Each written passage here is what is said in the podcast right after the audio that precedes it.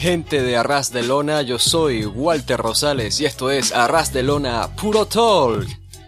Les hablamos un martes 28 de agosto de 2018 y estoy aquí junto al único, el incomparable Gin Malcabar para hablar de todo lo reciente en el mundo del wrestling en Japón. Gin, cuéntame, ¿cómo estás? Muy buenas, Walter. Muy buenas a todos los que nos escuchan. Sí, volvemos una semana más. Una semana. Tampoco ha pasado tanto tiempo.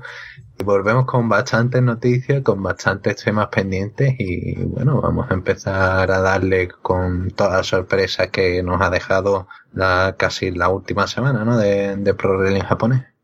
Mencionas eso de la semana y yo quiero aclarar esto a los oyentes, porque, a ver, esto es una historia curiosa, les cuento que se supone que este podcast se graba martes, pero se iba a grabar el domingo.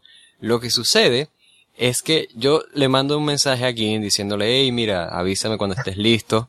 Pasan unas horas y él me escribe y me pone ok. Y yo entiendo este mensaje como de, ah, ok, ya vi el mensaje, ya estoy en mi casa, en un momento te aviso. Pero pasan las horas y yo digo, oye, qué raro que Gin no me ha avisado. Y luego él me manda un audio y me, y me explica que ese ok es de, ok, ya estoy en Skype listo para grabar. Eh, y yo, y yo, o sea, yo comento esto para que vean las estupideces que pasan cuando queremos grabar. han pasado cosas peores, lo que pasa es que no voy a entrar más en detalle porque nos vamos a alargar.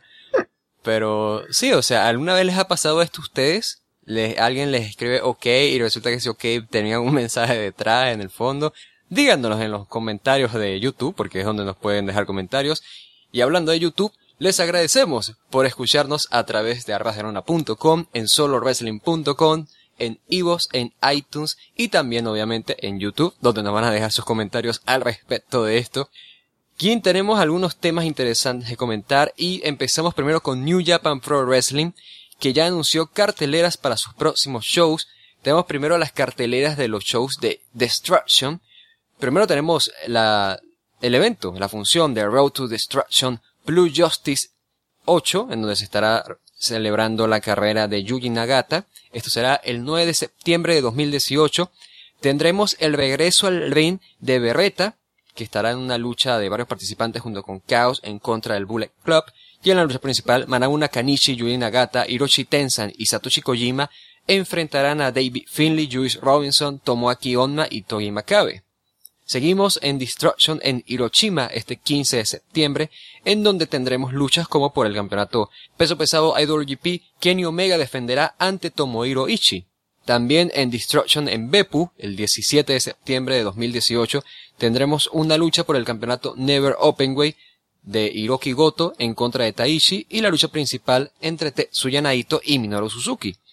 También tendremos la lucha, o el evento mejor dicho, de Destruction in Kobe, este 23 de septiembre de 2018, en donde tendremos una lucha semifinal por el campeonato IWGP de peso junior, de esto hablaremos más adelante, y tendremos una lucha por el contrato del G1 Climax para enfrentar al campeón peso pesado IWGP en este 4 de enero de 2019. Hiroshi Tanahashi defenderá ante Kazuchika Okada.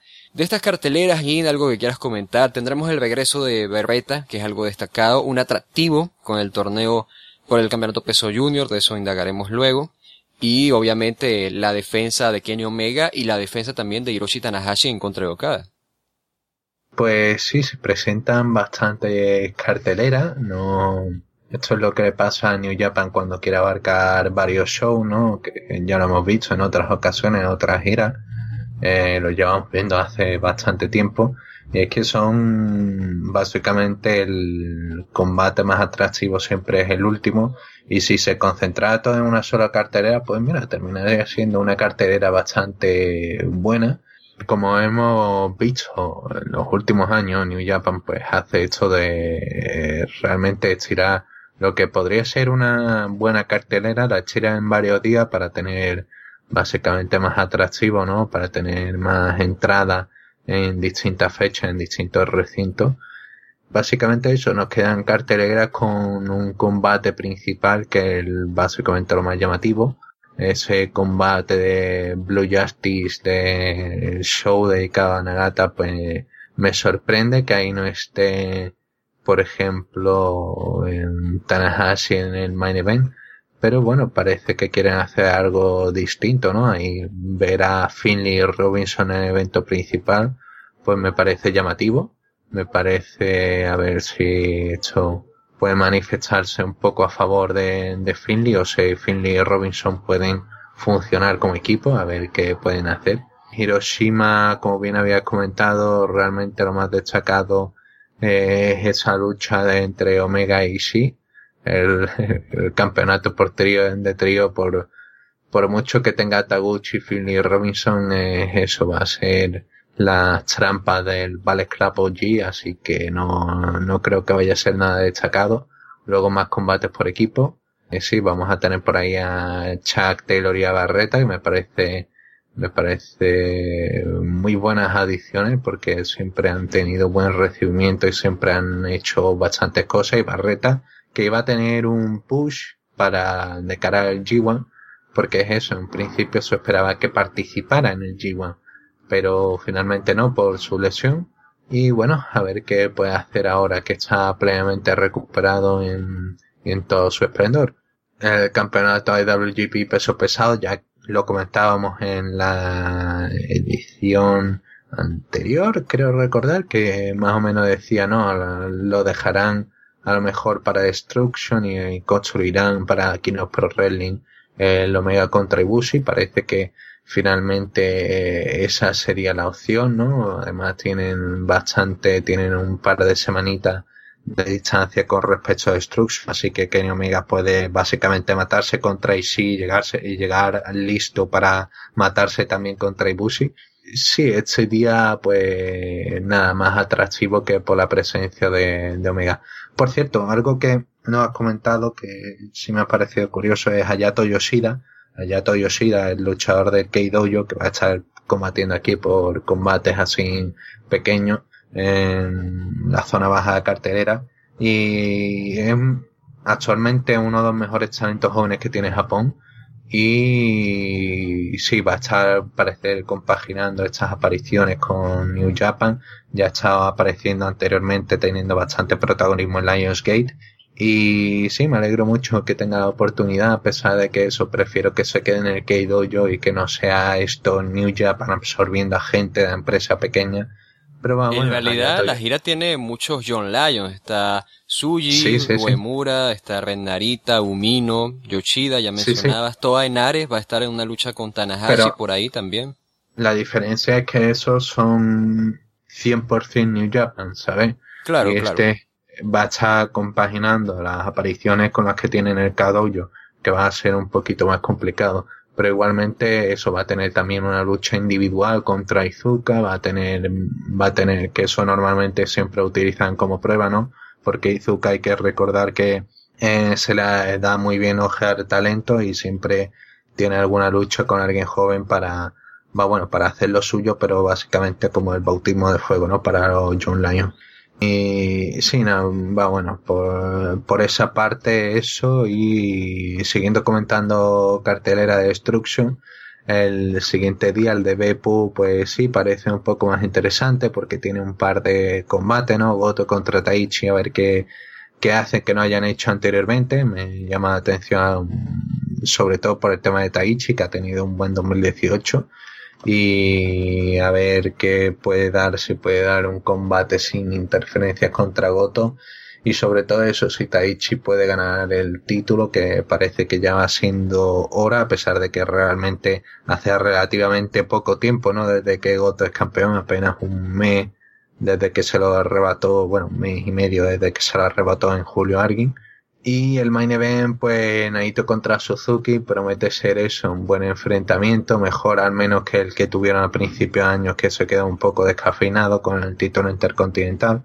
Pero bueno, sí, mm, tiene buenas perspectivas, sobre todo con el tema de que Naito se puede recuperar y a ver si aquí derrotando a Suzuki puede básicamente termina aquí una descalificación, pero parece que lo siguiente para Naito es una lucha contra Zack Saber Jr. Y si quieren ir construyéndolo de cara a Wrestle Kingdom, debe ganar aquí y en Kino Pro Wrestling. Así que sería interesante ver qué pueden hacer.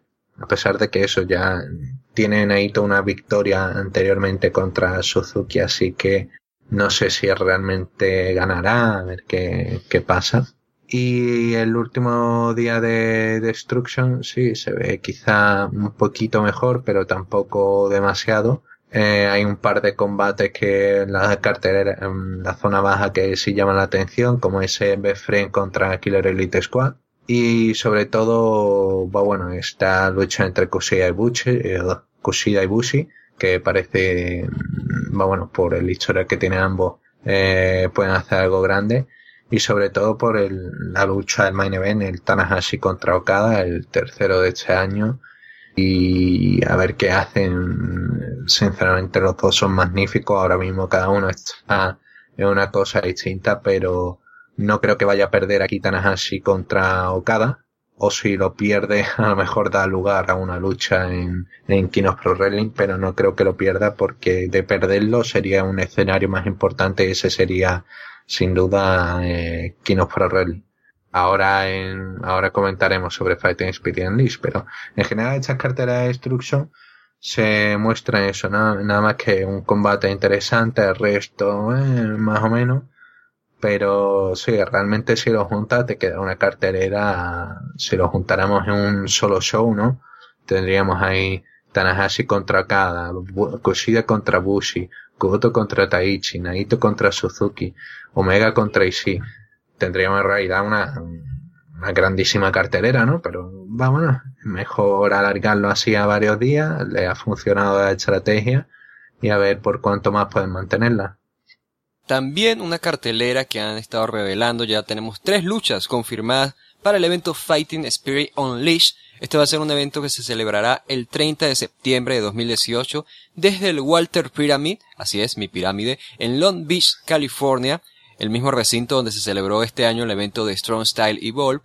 Tenemos tres luchas confirmadas, una de ellas será una semifinal por el campeonato IWGP Peso Junior, de nuevo, esto tenemos que hablarlo después, una lucha por los campeonatos de parejas pesos pesados IWGP. Los Young Bucks van a defender en contra de los Guerrillas of Destiny. Y la lucha estelar, o al menos pinta que va a ser la lucha estelar, por el campeonato IWGP de los Estados Unidos. Juice Robinson defenderá en contra de Cody. Entonces ya tenemos tres luchas confirmadas para este evento en Estados Unidos que me parece muchísimo mejor que esperar a una semana, dos semanas de que llegue ese evento en Estados Unidos y anuncien toda la cartelera, ¿verdad, Kim? Sí, sí, sí, bastante mejor. El tema es que, a ver cómo lo hacen. Eh, básicamente se han retirado el tema del Cow Palace al no poder hacer esas 10.000 entradas y han vuelto al Walter Pyramid a lo seguro a 2.500. Pero de todas maneras no he visto ninguna noticia de Soul Out ni alentadora sobre cómo está vendiendo este show. Así que, bueno, quizás haya que esperar una, un par de semanas más para que eh, ya consigan completar el ritmo de venta más alto. De hecho, han hecho algo que normalmente, bueno, las últimas veces no, no hicieron y han anunciado, ¿no? La presencia, han dicho, no, también va a estar Kenny Omega, Kota Ibushi, eh, Hiroshi Tanahashi, Kazuchika Okada, Naito Evil. Y ya eso está ahí anunciado. Así que aparte de los combates que ya has dicho, así que va bueno, están como un poco, ¿no? En plan de intentando alentar en la venta de entrada, pero me parece curioso, ¿no? Ya había dicho que, va bueno, llevaba tiempo diciéndolo, escribí también un artículo en 2017 cuando G1 Special era básicamente analizando, ¿no? Ese efecto de quizá para un show, claro, se ve como algo especial, entonces se vende muy bien, pero cuando lo alargas en el tiempo intentas hacer más shows en, a lo largo del año, quizás ahí si notas como la audiencia que iba a ir a un show pues dice, va, bueno, no voy al segundo, al tercero, entonces decrecen las entradas, decrece la venta de entradas. Y parece que eso va a terminar quedando patente a pesar de que es una cartelera por ahora los tres combates parecen 100% enfocados en el público americano, en lo que busca el consumidor occidental, ¿no?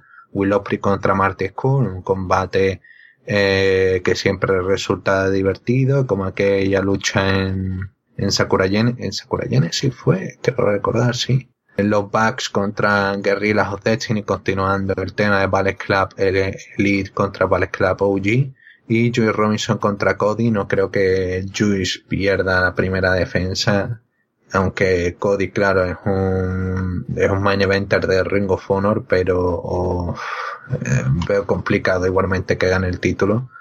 Y es eso, es una cartelera que parece muy enfocada al público occidental, pero que no estoy viendo reporte, no estoy viendo información de que esté vendiendo excesivamente bien, ¿no? Y eso me, me preocupa por el tema de que es eso, tenemos que tener en cuenta que vienen de hacer mm, no un lleno, sino, bueno, 60% de la capacidad del Coupalas, que era de 10.000, a pesar de los problemas que presentaba el Coupalas, pero se han retirado otra vez a Walter Pyramid y aún así están teniendo problemas. Y a ver cómo termina esto aceptado. Y sobre todo cabe recordar que además le queda otro evento que es ese show, esos shows en noviembre, creo recordar que eran, de Lionsgate, que ya está confirmada presencia de Liger, creo que Nagata también estará, con los John Lion de New Japan y a lo mejor eh, se supone que con presencia de gente norteamericana. Así que va bueno, vamos a tener que ir viendo cómo venden para ver eh, ese factor, ¿no? Realmente si hay ese apoyo a New Japan o simplemente es esa temporalidad, ese momento sorpresa, ¿no? Un show especial y ya está. Sí, estos son, porque creo que no lo habíamos mencionado antes, nos parecía una noticia muy pequeña. Los shows de Lionsgate Project sería Lions Break Project One en Anaheim. Sí, de esto, pues, claro, lo que yo pienso es que ya lo había mencionado en su momento Dale Mercer y yo concuerdo total, totalmente que es que el público de New Japan y el público también se puede decir actualmente de Ring of Honor y algunas empresas en Estados Unidos es de culto. Y es de culto porque pues es un público que anuncian los shows y ellos asisten, ellos apoyan y ellos están, es, son ese 20% que abandona WWE pero que significa pues una ganancia grande para WWE. Está, está en economía este factor de 80-20. 20%, de los consumidores representan el 80% de tus ganancias. En WWE pues tiene un, un tipo de público distinto que les da pues este, este ingreso por mercancía, por medios y demás. Pero hay un grupo de consumidores que son estos, este fanático hardcore que es el que actualmente ve WWE porque seamos honestos, no hay ningún fanático nuevo de WWE. O sea, ahorita en, engatusar un fanático casual es, es, demasiado difícil porque tienes que convencerlo de ver un programa de tres horas todos los lunes en la noche y luego ver uno de dos horas el día siguiente y así de esa manera. Entonces estos fanáticos están abandonando y están apoyando proyectos como los que hace New Japan o Ring of Honor. Por eso All In llenó 10.000 personas, por eso el G1 Supercard del Ring of Honor y de New Japan ya vendió todas sus entradas para el Madison Square Garden, por eso Progress está teniendo un show en Wembley Arena, entonces esto, el, el problema es que claro, entre esas seguidillas de show, la gente tiene que hacer una decisión, si van a uno o al otro, y han habido shows de New Japan que se han visto afectados por ellos, que igual significan récords para ellos en territorio estadounidense, pero no son ese citazo que uno esperaría debido a lo cercano que están uno con el otro en el calendario.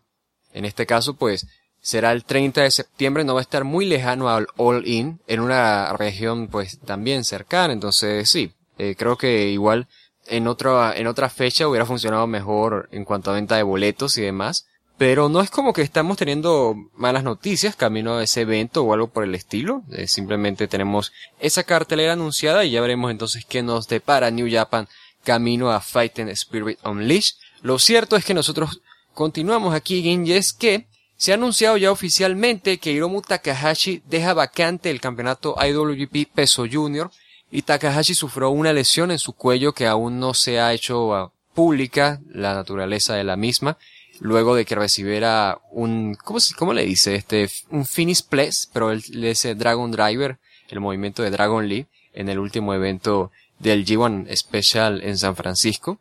Takahashi se ha mantenido más de 60, o se mantendrá por más de 60 días sin defender el campeonato, cosa que New Japan no ha permitido y ha anunciado un torneo en donde tendremos cuatro participantes, dos luchas semifinales y la final que creo que todavía no han anunciado en dónde se realizará la final del evento, Pero tenemos la primera semifinal en Destruction en Kobe, el 23 de septiembre. Kuchida enfrentará a Buchi. Y la segunda semifinal el 30 de septiembre en Fighting Spirit Unleashed.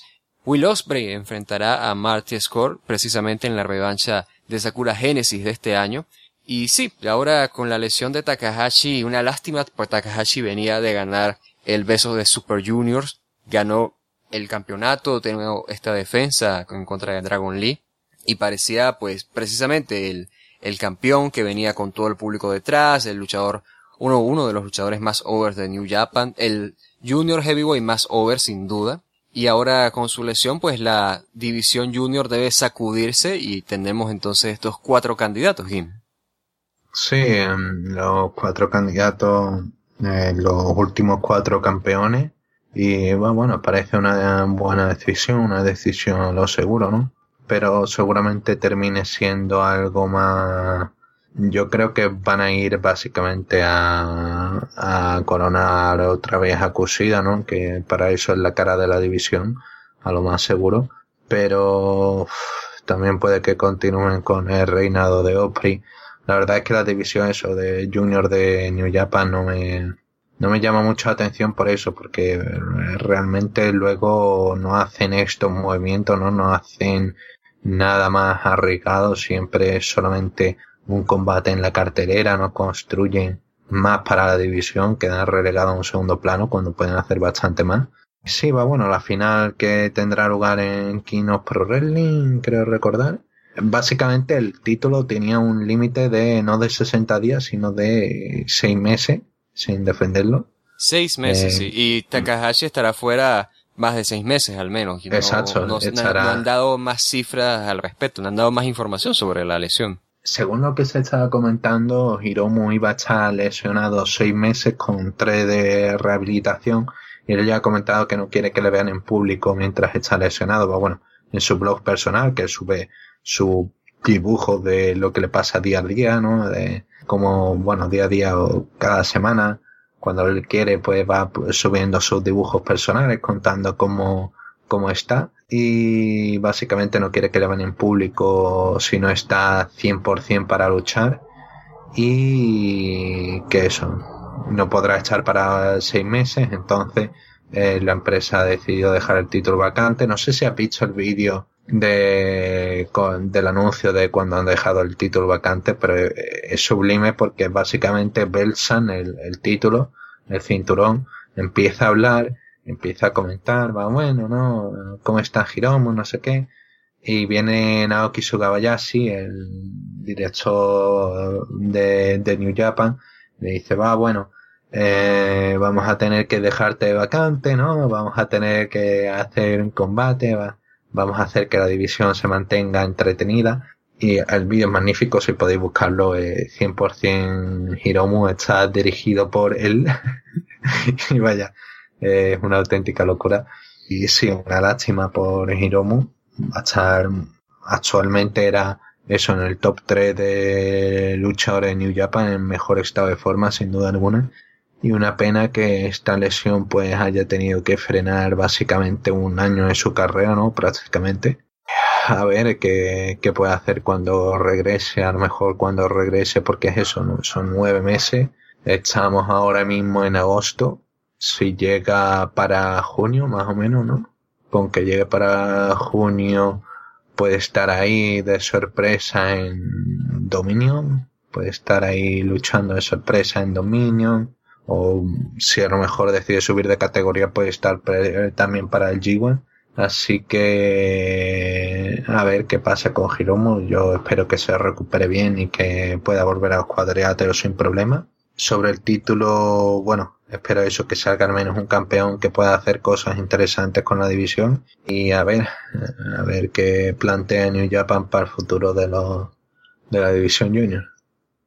Cerrando con temas de New Japan, pasamos a temas sobre Noah. Tenemos un anuncio y es que Takeshi Morishima, quien ya habíamos comentado en el programa pasado que iba a hacer su regreso a los cuadriláteros, estará siendo de comentarista en el show de 20 aniversario de Naomichi Marufuji. Entonces será su primera aparición en Noah desde su retiro hace algunos años, esta vez como comentarista para el evento de su amigo Marufuji. Sí, Morishima va a tener esa presencia, ¿no? Va a haber eh, presencia especial también en comentarios, gente como Kenta Kobashi, uh, creo recordar uh, Akira Maeda, no sé si va a estar, bueno, el caso. Eh, Morishima, ya habíamos comentado que tenía, actualmente estaba manteniendo ciertos contactos con Noah, a pesar de que esto técnicamente no es un show de Noah, porque es un show producido por Marufuji, pero técnicamente es un show de Noah, ¿no? A ver cómo se desenvuelve y bueno, ya empezamos a ver los primeros contactos, empezamos a ver las primeras reacciones. Cabe recordar que estuvo entrenando con Kenta Kobashi en julio, así que veremos hacia dónde termina esto y si lo tenemos antes del final de año luchando ahí en la Global League, que me parece que vienen las fechas perfectas, vaya, para, para Morishima.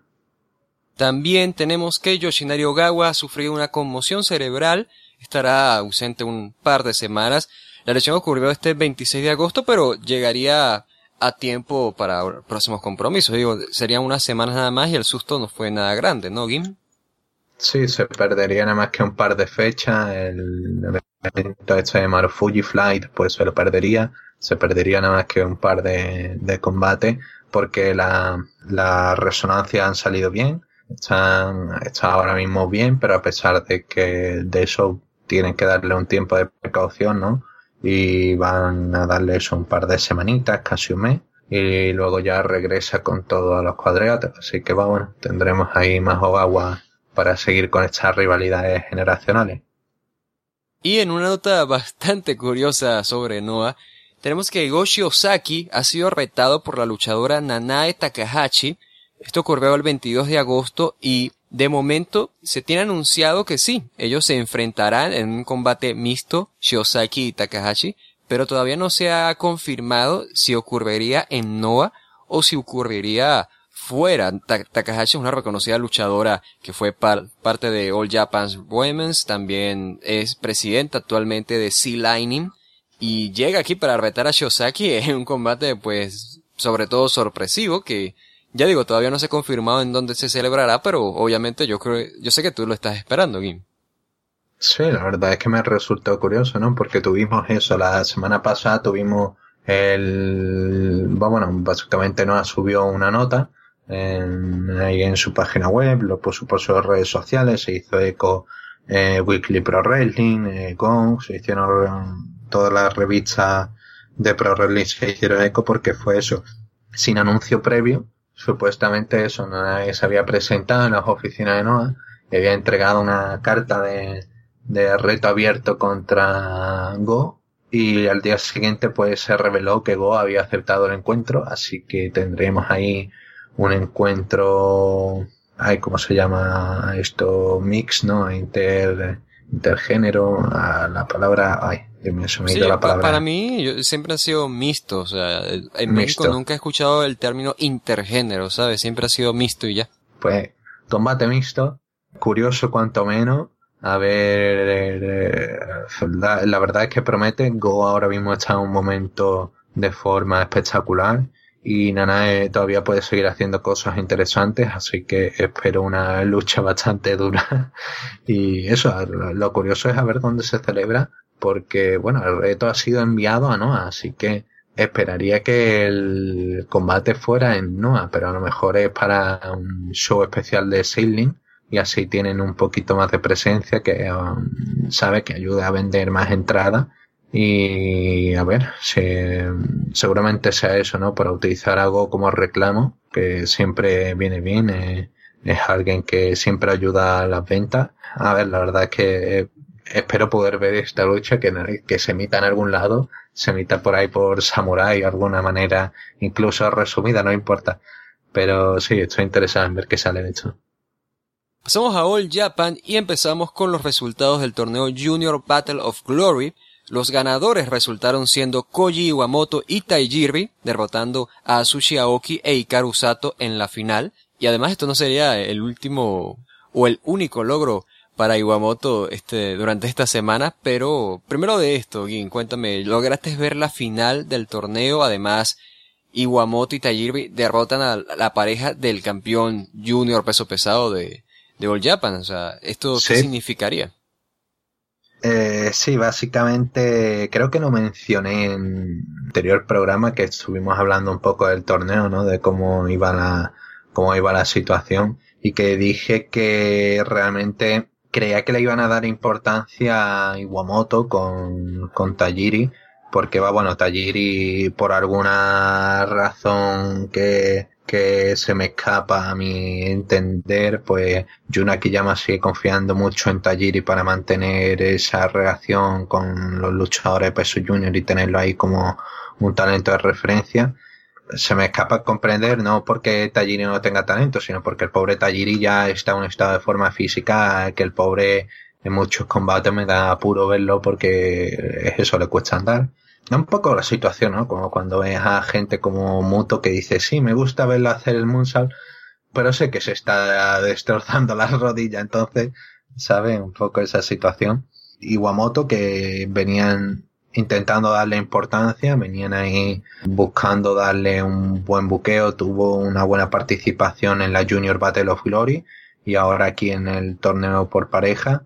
Y sorprendentemente yo dije que iban a tener bastantes puntos que podrían ser una opción interesante a ganar, pero que no creía que ganara. Finalmente han ganado, finalmente han decidido ir con todo a darle máxima importancia. Y sí, no, fue una, fue una buena lucha, tampoco, tampoco fue en plan maravillosa, pero sí fue un, sí se pudo ver bastante bien a, a Iwamoto en pleno estado de forma. Iwamoto todo este push tendría que haberse dado quizá hace un año, ¿no? Que era cuando tenía un poco más de apoyo, que estaba en su auge de, de popularidad.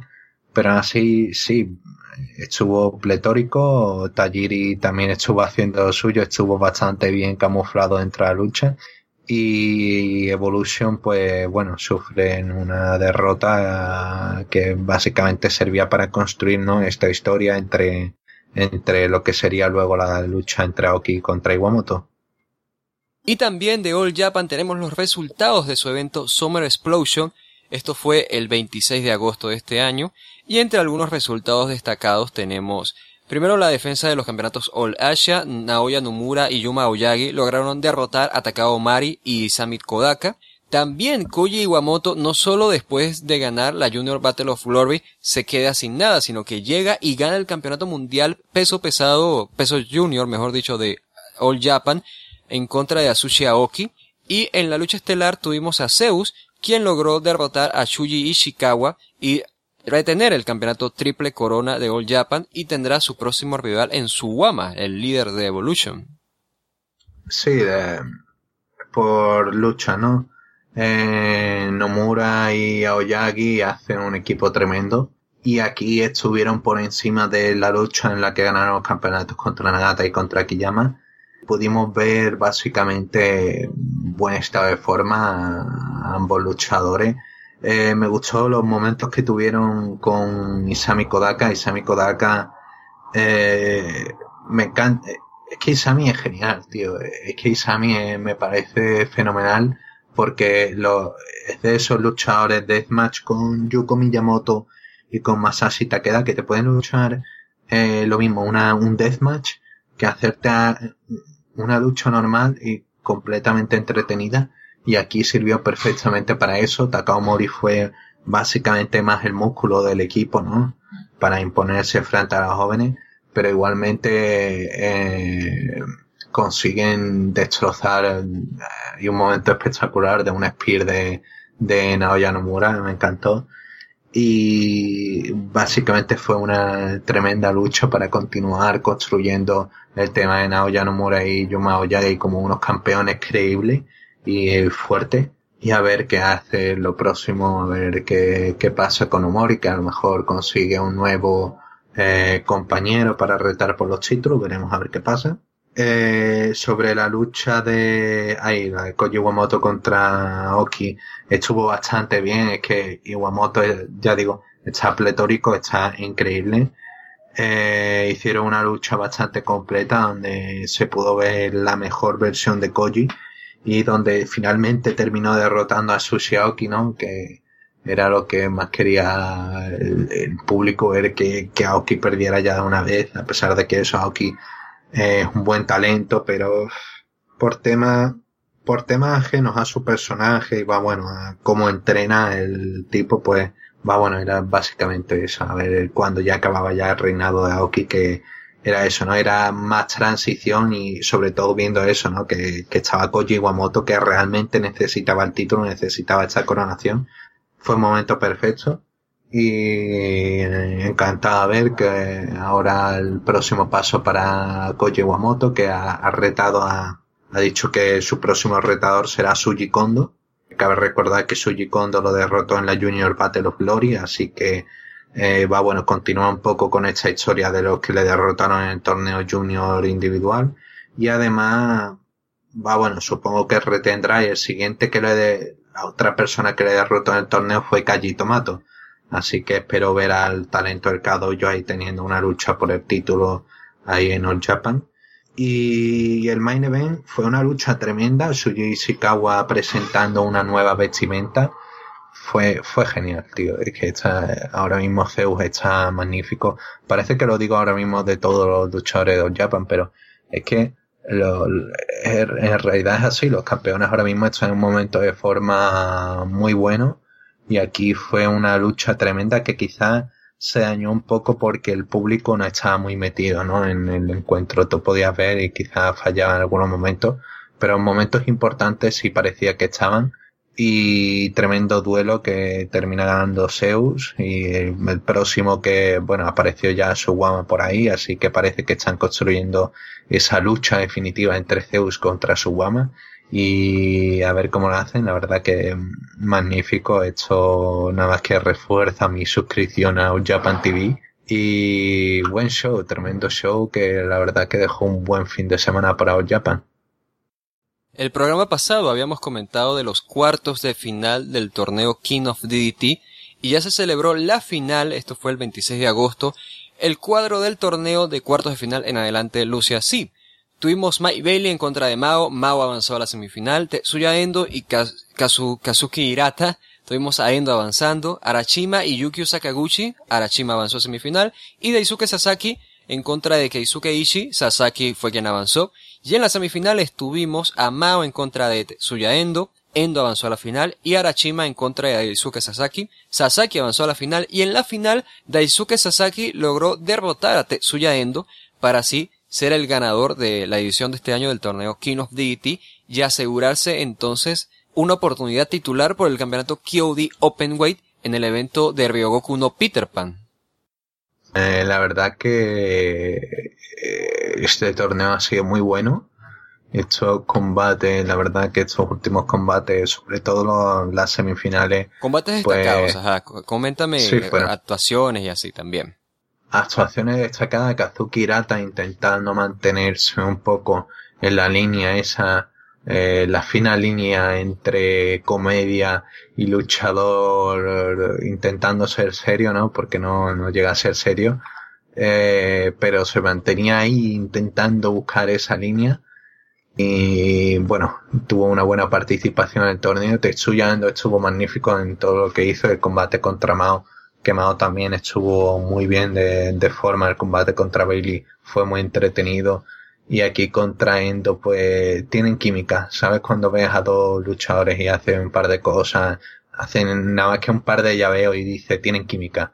Luego empiezan a hacer varias secuencias, pues esto me pasa con Endo y con Mao, creo que eh, tienen posibilidad de hacer cosas más interesantes en un futuro eh, cuando se desarrollen y sobre todo Sasaki contra Harashima nunca, nunca fallan estos dos, siguen con su propia rivalidad, con un capítulo más, ¿no? Con Sasaki en esta ocasión siendo más inteligente que, que Harashima. Y la final entre Endo y Sasaki fue, fue tremenda.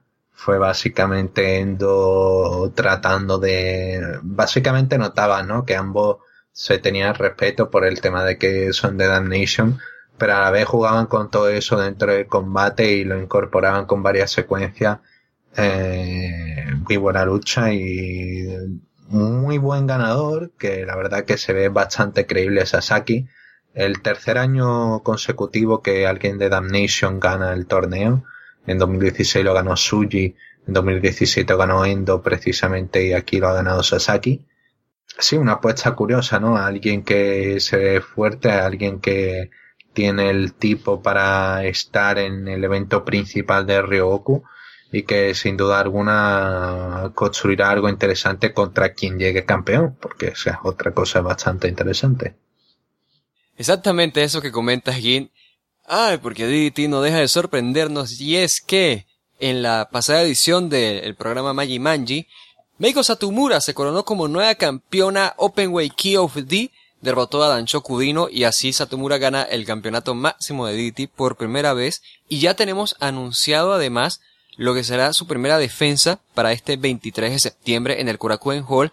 Satomura defenderá el título Openweight D en contra de Shieiro Irie y Dancho Kudino, ambos ex campeones recientes, y de ahí pues tendremos a quien irá como campeón en contra de Sasaki en Peter Pan. Entonces, Satomura, ya digo, mantuvo ese contrato que había ganado anteriormente en Magi Manji y ahora es campeona de DDT. Sí, eh, Básicamente otro Magimanji interesante, pequeños detalles así a comentar rápido, la four way, la Fatal Four Way de, de la muchacha de Tokyo, de Tokyo Yoshi Pro. Y va bueno, Shin Yaoki contra Gota Hashi, que básicamente ha servido para construir el siguiente encuentro eh, de la serie de combate de Kota Umeda, que será el 11 de septiembre, será Kota Umeda contra Shin Yaoki. Una lucha que promete ser tremendísima. Y bueno, sobre el tema de Meiko ganando, eh, Dino venía de, bueno, Irie estaba enfadado con Dino por cómo lo había estado tratando, ¿no? Y básicamente lo había atacado varias veces, Dino está lesionado el hombro y en las últimas veces pues Irie ha ido a atacarle al hombro precisamente a hacer el máximo daño posible. Dino pues, bueno, se presentaba en las últimas fechas, había estado usando eh, Meiko Killer 2 y 3 intentando eh, usar estos movimientos ¿no? para derrotar a Meiko Satomura. Eh, de hecho, eh, Dino estaba tan seguro de que iba a ganar y que estaba ya claro que iba a estar en el evento principal de Ryogoku que básicamente ha renunciado a su plaza de productor de DDT. Y, sí, una lucha bastante entretenida en la que, como siempre que Dino lucha contra una mujer, pues se muestra más duro, ¿no? Se muestra más rudo porque, claro, no, no es, no es un placer, ¿no? Para él luchar contra mujeres. Y Satomura lo ha destrozado. Eh, él ha terminado ahí con una patada tremenda al hombro y cuenta de tres y primera campeona femenina de DT. Luego salió Irie, empezó, bueno, Satomura dijo que, que Siri no quería un combate y llamó a Irie que le dijo, no, eh, tú estás primero, que me reta, eh, te reté cuando eras campeón, pero al final no sucedió. Dice, ahora tienes te ofrezco un combate. Dice Irie que no quiere, que se le está acabando el tiempo. Eso hay que cogerlo porque es curioso, esto de que se le está acabando el tiempo a Irie y que quiere, lo único que quiere es destrozar a Dino. Dino quiere una oportunidad más por el título y básicamente Sanshiro Takagi, el presidente de DT, pues ha buqueado ese enfrentamiento para el 23 de septiembre en Korakuen Hall, esa triple amenaza que mencionabas. Y tenemos ahí historias interesantes, ¿no? Iría intentando destrozar a Dino, no le interesa ahora mismo el título, al parecer.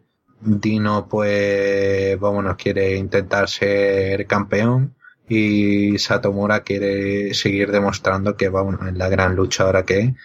Y es un poco misterioso, no lo diría, de que se está acabando el tiempo. A lo mejor esto se está rumoreando de que deja de ET, como llevan mencionándose desde las últimas semanas, con nuevos acuerdos con Estados Unidos, al parecer. Básicamente eso, se abren bastantes posibilidades. Yo creo, sinceramente, que eh, Meiko va a retener. Me parece más interesante Meiko Satomura contra que Sasaki, porque además Daisuke lleva una historia, ¿no? De, de desamores bastante interesante, bastante, bastante intensa, últimamente con Asuka de, de Wave, eh, eh, bueno, Wave y varias empresas más que trabaja, pero principalmente Wave.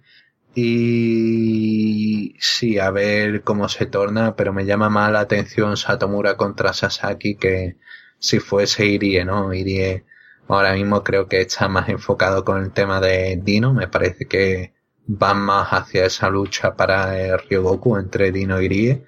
y Satomura contra Sasaki, que básicamente me, esa sería mi opción, lo que me parece más lógico que suceda. También tenemos una nueva incorporación de lleno a DDT.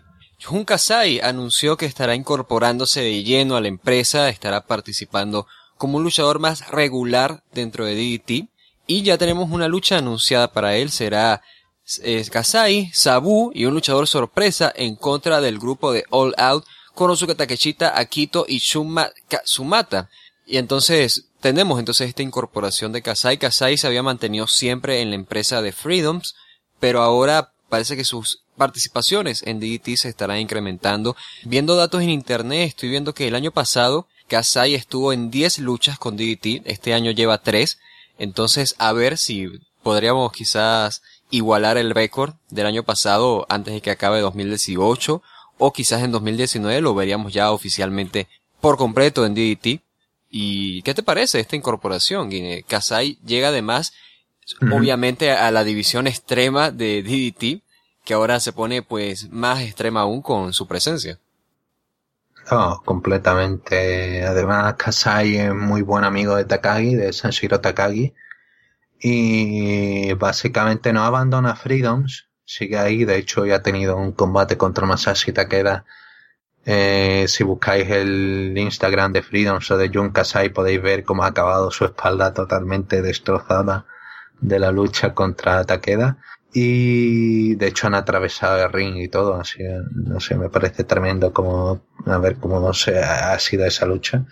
Y sí, muy buena noticia la, la edición de June que añade un poco más de profundidad a eso extremo, ¿no? Había aparecido anteriormente eh, luchando con, bueno, cabe recordar aparición, por ejemplo, en, el show en el Tokyo Dome entre, entre Suzuki y Takagi y también peleando contra, contra Daisuke Sasaki por el título extremo.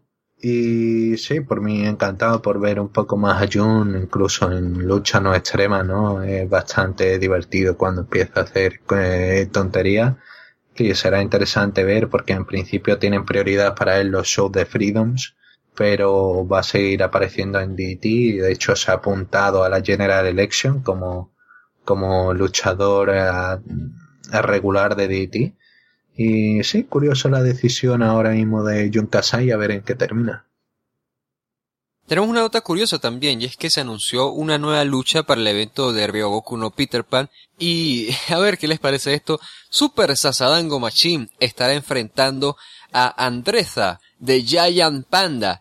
Andresa es esta botarga, este traje, hombre. Botarga. Sí, botarga, es que esa es la palabra que se le da en México. No, y no se me ocurre realmente una palabra mejor. Una, mascota, o sea, es un traje, una persona entra ahí, pero es un panda gigantesco de como tres metros y estará enfrentándose a, a Sadango, entonces en el evento más grande de DDT. Andresa ya ha tenido participaciones antes en la empresa, pero entonces aquí estará regresando a lo grande para enfrentar a una de sus máximas figuras.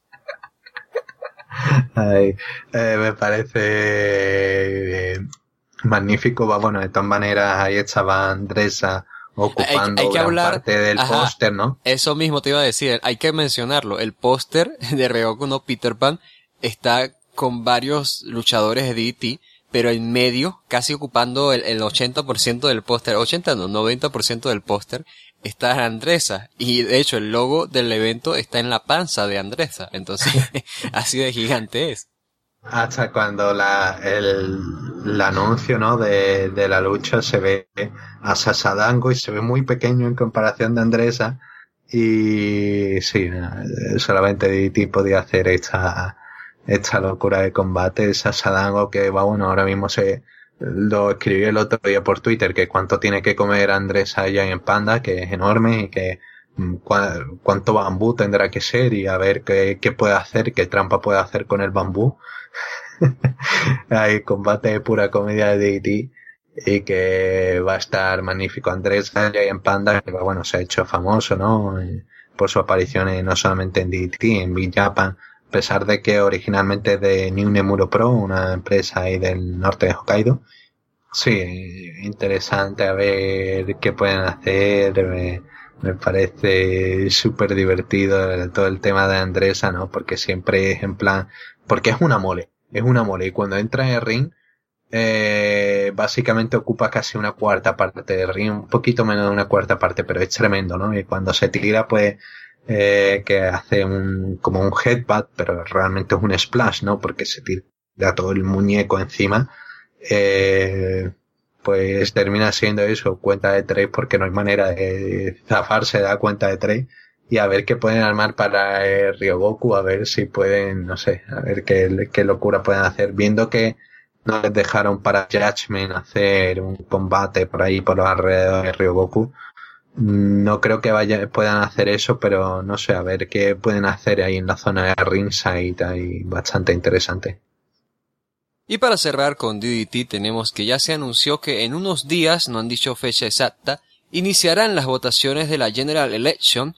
Esto es una votación anual que ya hemos comentado en el pasado, estará abierta por primera vez a suscriptores a nivel internacional de DDT Universe y estarán votando por luchadores por individual de DDT y también por las agrupaciones en conjunto y los ganadores estarán recibiendo no solo oportunidades titulares, sino también la oportunidad de organizar su propio show temático para DDT. El año pasado, por ejemplo, tuvimos a Damn Nation que organizó su propio show luego de que fueran los ganadores.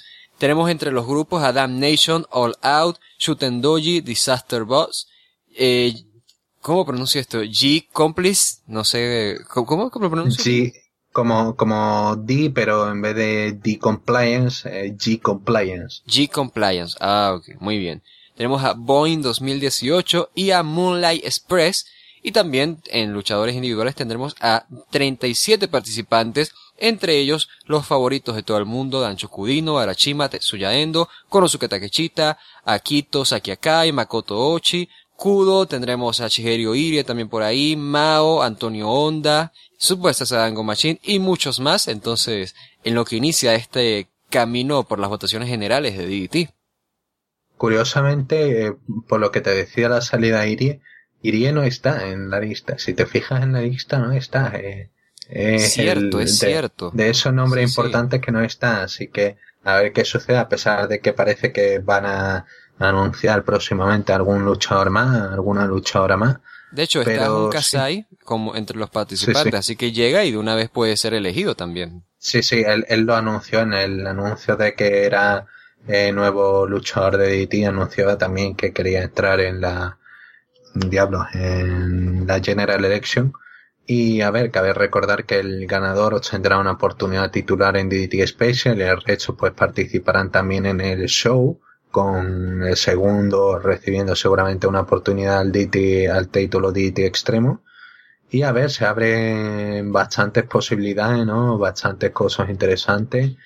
Eh, sobre todo con presencia de, de, gente como es el caso de Makito, la luchadora de Tokyo Yoshi Pro, que creo que puede tener bastante bastante importancia y quién sabe, a lo mejor podemos tener Makito contra Miko Satomura en un show, en un main event de un show de DT y o, o Jun Kasai contra Meiko Satomura o contra Daisuke Sasaki, no sé, depende de lo que salga de, de del show de Ryogoku pero sí, promete bastante interesante. Y bueno, sobre el tema de votaciones, tú bien comentabas que se había abierto de manera internacional.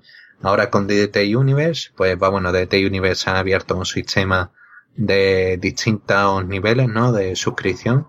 O sea, nivel plata que eh, tiene alguna funcionalidad de, creo que no tiene acceso a ciertos contenidos de la biblioteca, pero puede ver shows en directo. Con el, la edición Gold, que es un poquito más cara, que básicamente el precio que tenían ahora de 900 yenes, eh, tienes acceso a toda la librería, a todos los shows en directo. Y la Platino, que es por encima, tiene, tiene acceso a beneficios, pero claro, en shows en vivo, descuentos, pero eso solamente te conviene si eres de Japón.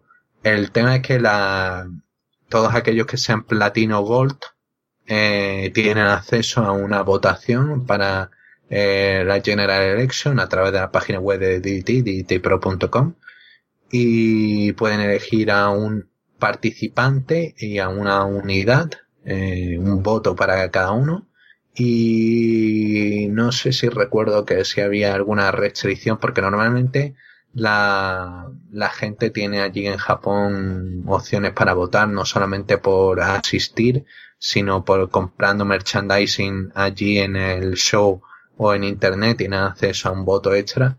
Así que no sé si habrá esa opción para los fans internacionales. Estoy ahora mismo preguntando por eso. Y sí, sobre el tema de unidades, comentarios un par en Disaster Box que están ahí de los nuevos. En G Compliance, que bueno, Shokudino quería hacer un grupo para General Election que fuera de gente de DT y básicamente son gente a la que, bueno, eh, como le decía Walt, era de compliance, pero se, Dino quiere que se pronuncie como G, que, que G eh, significa hemorragia anal, así que va bueno, eh, es tan Shokudino. Y, básicamente el resto de miembros están porque han cometido alguna fechoría. Makoto Ishii era por acoso sexual eh, Sasadango Machine por, por comentarios polémicos en internet, recordando aquella, uh, aquel comentario polémico en contra de la fan femenina de DT, Antonio Honda por, uh, por protección animal, por todo el tema de Gonel Zorrito y Kazusa Gucci, como le gusta el tema de la mafia, pues por mafioso. Eh, Boeing, que es siempre el grupo que, eh, siempre hay un grupo que desaparece y en este caso es, eh, seguramente sea este Buin que solamente Matsunaga y Michael Nakasawa, que Michael Nakasawa ha venido de última hora, a pesar de que no es regular en DDT ahora mismo. Y bueno, Mao y Bailey que se presentan como equipo, como ahora tienen nombre en Moonlight Express. Y sí, se presenta interesante a General Election. Yo creo que tiene bastantes posibilidades de ganar. Eh, eh, básicamente las opciones eh, para mí estarían todos cinco. Jun Kasai, Makito, Kota Umeda, Endo y Takesta. Ahora mismo creo que estarían ahí las posibilidades. Quizá que eso que sí, que cae muy bien en el público. A ver cómo se desarrolla esto y a ver si realmente tengo razón o no. Pasamos entonces a temas sobre Big Japan. De lucha extrema tenemos Gin que Big Japan celebró su evento Deathmania 6 este 2018, el 19 de agosto. Y entre luchas destacadas tenemos primero que Hideki Suzuki logró retener su campeonato mundial de la división Strong peso pesado en contra de Hideshi, no, Hideyoshi Kamitani y en la lucha estelar por el campeonato peso pesado de Match en una lucha de tubos fluorescentes Masashi Takeda logró retener su campeonato en contra de Yuko Miyamoto del show de Big Japan que nos puedes comentar. También vi por ahí, tenemos la lucha de Showa Gangsters and Terrorists contra Heisei Ichigun. Entonces, ¿qué cosa nos dejó Big Japan en Deathmania, Kim? Sobre Deathmania, pues todavía no he podido ver el evento, una Igualmente, bueno, parece que no he podido ver el show, ya digo, pero me parece interesante los resultados y sobre todo los comentarios de gente que ha estado allí, que por ejemplo señalan que las dos últimas luchas han sido tremendas y de que Suzuki pues se ha recuperado de forma y bueno, tras ese tremendo combate que tuvo contra Takuya Nomura, pues aquí presentaba otro duelo, eh, en este caso contra Kamitani y victoria para mantenerlo fuerte. Ya digo, la división la división Strong ahora mismo solamente se mantiene para dos personas que son Hideki Suzuki y Daisuke Sekimoto y el resto pues cae un poco en ese vacío, ¿no? Eh, bueno, también comentabas ahí la participación de los veteranos de, de Heisei Isingan contra Showa Gangsta y sí, siempre curioso, ¿no? Una lucha para rellenar con luchadores que eh, no, no, no siempre han hecho combates extremos, pero ahí están con el tema de Shiro que vamos, parece que fue una lucha más de ahí de, de relleno. Pero el tema importante fue ese, el Masashi queda con su nominación al MVP al año, ¿no? Y aquí que parece que tuvo lo que comentan la gente que estuvo allí, que fue un tremenda lucha contra Yoko Miyamoto, que era algo que me esperaba completamente. Ya después de ese combate increíble que tuvo contra Isami Kodaka, pues aquí pues una lucha más para el resumen de Masashi queda con el 2018 fantástico que está teniendo y básicamente las cosas siguen un poco estáticas ¿no? en, en Big Japan y a ver cómo avanzan para la próxima cartelera. Takeda bien lo menciona, su octava defensa por el campeonato Deathmatch eh, peso pesado de Big Japan, campeón en Freedoms, además está teniendo un 2018 increíble y eso no para ahí porque también se ha anunciado que se celebrará el evento de Death Vegas de Big Japan, esto será para el 16 de septiembre de este año y tendremos a Masashi Takeda defendiendo su campeonato en contra de Ryuji Ito, también tendremos a Hideki Suzuki defendiendo el campeonato de la división Strong en contra de Yasufumi Nakanoue y algunas luchas del torneo de la Saikyota League, que bien podríamos comentarlas de una vez. La Saikyota League es este torneo de Big Japan, el, el torneo de parejas de Big Japan en donde participan luchadores de la división Strong y luchadores de la división Deathmatch. Y actualmente pues el formato que mantiene es un bloque con la división Strong y un bloque con la división de Deathmatch y los ganadores se enfrentarían a los campeones de mundiales de parejas de Big Japan, Yankee to Kenyu. Ya han empezado, eh, no sé si tienes ahora mismo cómo van los resultados del torneo. Uh, creo que te, el, te paso el resultado. Lo que tengo es que Isami Kodaka y Yuko Miyamoto, Yankee to Kenyu, están arriba del bloque A el bloque de Deathmatch, mejor dicho, estoy acostumbrado, con cuatro puntos. Y en el bloque de la división Strong están Tatsuiko Yoshino y Kota Sekifuda con cuatro puntos también. Apenas y unas fechas se han celebrado. Sí, no, yo espero sinceramente que Miyamoto y que Kodaka terminen llevándose el bloque Deathmatch y que haya ahí un enfrentamiento en la final contra un equipo de, de la división Strong que ahora mismo supongo que sería interesante contra Okami, contra, contra el equipo de Okami, pero no estoy seguro de que realmente se dé esa lucha. Sería interesante, no si fuesen finalmente contra Suzuki y Sekimoto, pero ah, a ver, hay cosas interesantes, por ejemplo, cuando anunciaron esto, anunciaron a Yoshi Auto, que un talento que bueno, no había hecho Deathmatch. Y claro, fue sorprendente, en plan de como que ha pasado a División Deathmatch. Y claro, con Abdullah Kobayashi que tiene un amplio historial de grandes combates Deathmatch.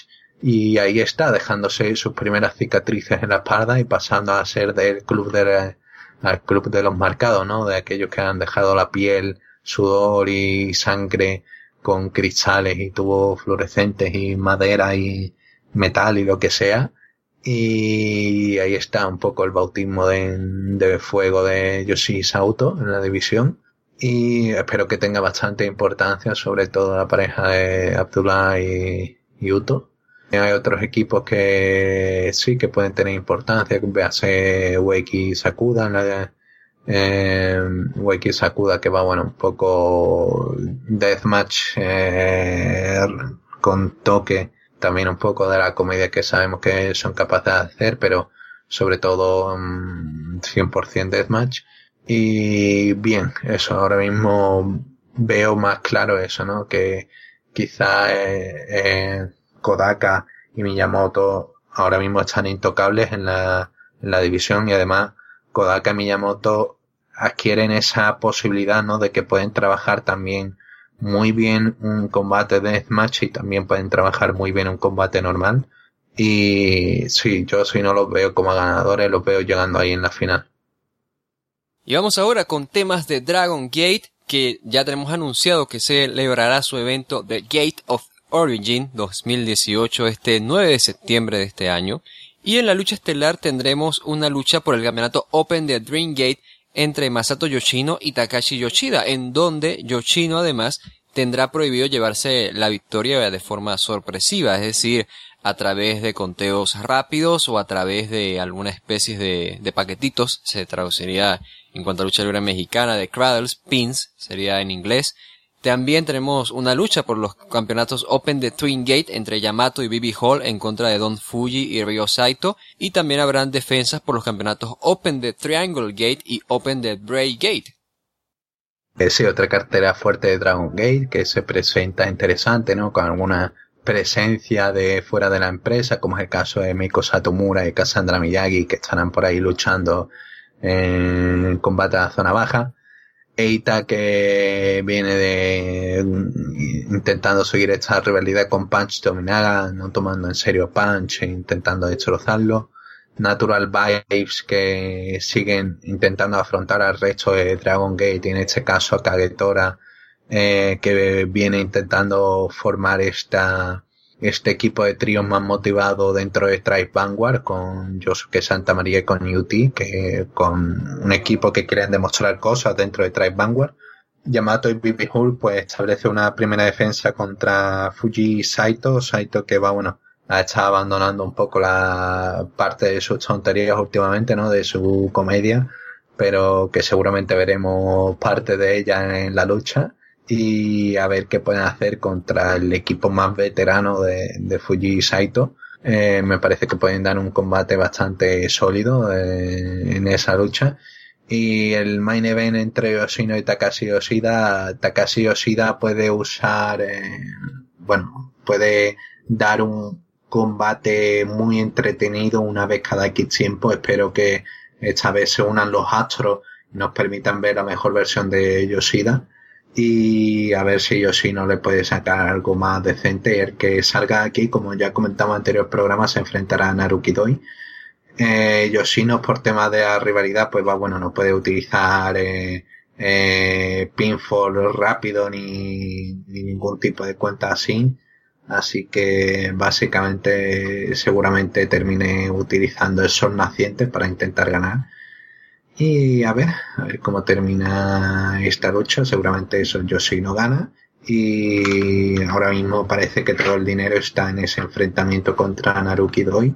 Y a ver cómo lo hacen. Dentro de todas estas rivalidades y dentro de que se está yendo gente de Maximum como ha pasado con recientemente con Shimizu. Y también de esto lo comentamos brevemente porque no tenemos mayor información. Dragon Gate ha anunciado que estará celebrando en octubre, sin anunciar fechas, sin revelar más detalles, un evento en Hong Kong en el cual estarán también colaborando con Jojo Lum, quien sabemos no solamente es luchador, sino es un promotor del wrestling en Hong Kong y lo conocerán también los fanáticos por su participación en el Cruiserweight Classic de WWE. Entonces, sí, ahí tenemos Dragon Gate aventurándose aún más en territorio chino o territorio no exactamente chino, no sé, no, no conozco detalles de la geografía de Hong Kong, de su administración por separado, pero Dragon Gate rumbo a Hong Konging y no tenemos de verdad más detalles al respecto, nada que hayan comentado. Sobre el tema de Hong Kong, mm, Ahora mismo eso, no disponemos de más detalles. Parece que es mediado, ¿no? Por esta relación con OWB y con el tema de, de Sima. Eh, Jason Lee fue el encargado de hacer anuncios, Jojo Lun también. Así que, bueno, parece que estarán los dos juntos. No sé, ahora mismo estoy preguntando, parece que no, a ver cuál realmente será la, la reacción del tema de OWE dentro del show. Por si a lo mejor veíamos a, a T-Hawk a, a Lindaman o a Sima participando. Cabe recordar que Sima recientemente estuvo en Dragon Gate en el show de, de siempre hacen en su tierra natal y a ver cómo se mantienen las relaciones y a ver cómo se cómo termina toda esta situación. Y sí, un show en China que ya se dijo hace tiempo que se iba a materializar y que finalmente pues parece que, que tendrá lugar. No sé ahora mismo el recinto ni, ni más detalles porque lo irán anunciando en las próximas semanas, pero a ver qué tal le sale la experiencia china. Y para terminar los temas de hoy tenemos algunos resultados del torneo del Five Star Grand Prix de Stardom. Tenemos primero en el bloque de las estrellas rojas. De primera tenemos a Jungle Kiona con 6 puntos. Detrás le siguen Konami y Kagetsu, ambas con 4 puntos. Y también Utami Ayashishita. Mientras que en el bloque de las estrellas azules tenemos varios empates con 4 puntos. Entre ellas están Mayu Iwatani, Momo Watanabe, está Kelly Klein, Nicole Savoy, está Azuki. Entonces no han, ocurrido muchas fechas, nada más dos fechas dentro del torneo, pero ahí tenemos entonces a quien ha colectado más triunfos, a Jungle Kiona, rumbo a la final del torneo. Sí, como tal, va bueno, está resultando buen torneo. Me están gustando actuaciones. Tami pues sigue brillando, me parece sensacional lo de lo de esta chavala, ¿no? Eh, como está llamando la atención. Tenemos también, es que además el, el, el próximo 1 de septiembre, el próximo sábado, tendrá un combate contra Kagetsu, así que eh, momento importante, sin duda alguna, para, para Utami. Eh, gente que están teniendo buena participación. Eh, Hazuki me está gustando lo que está haciendo. Konami está brillando también bastante dentro del torneo.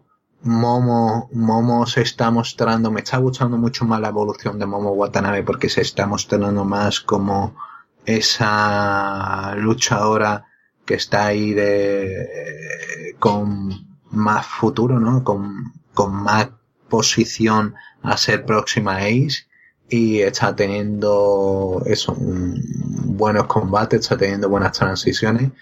Eh, Tam Nakano también está teniendo muy buena presentación y en general eso, ahora mismo, hay a ver los resultados, es que se me ha cerrado todo, de verdad.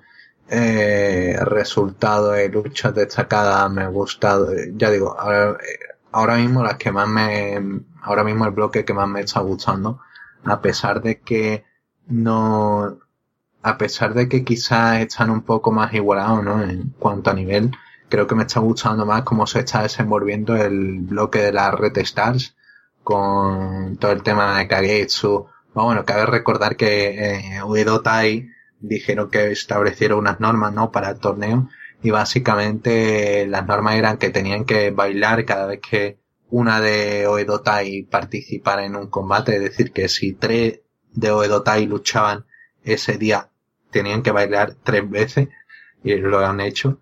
También en el caso de derrota eso implicaba la muerte. Obviamente esto era un poco drástico, así que lo han tenido que cambiar. Pero bueno, ahí está Kagetsu. Eh, se recuperó con dos victorias tras esa derrota contra Konami. Eh, Rachel Erin está teniendo buena participación también. Kimberly eh, no me gusta actualmente cómo está Kimberly. Kiona, bueno, Kiona me, Kiona está teniendo buenas participaciones, pero el problema con Kiona es que eso, realmente es una luchadora que no me gusta por, no me gusta tanto como le gusta al resto de la gente, ¿no? Que la gente le encanta pues ponerla como a otro nivel, pero nada, Kiona me parece buena y, ya está.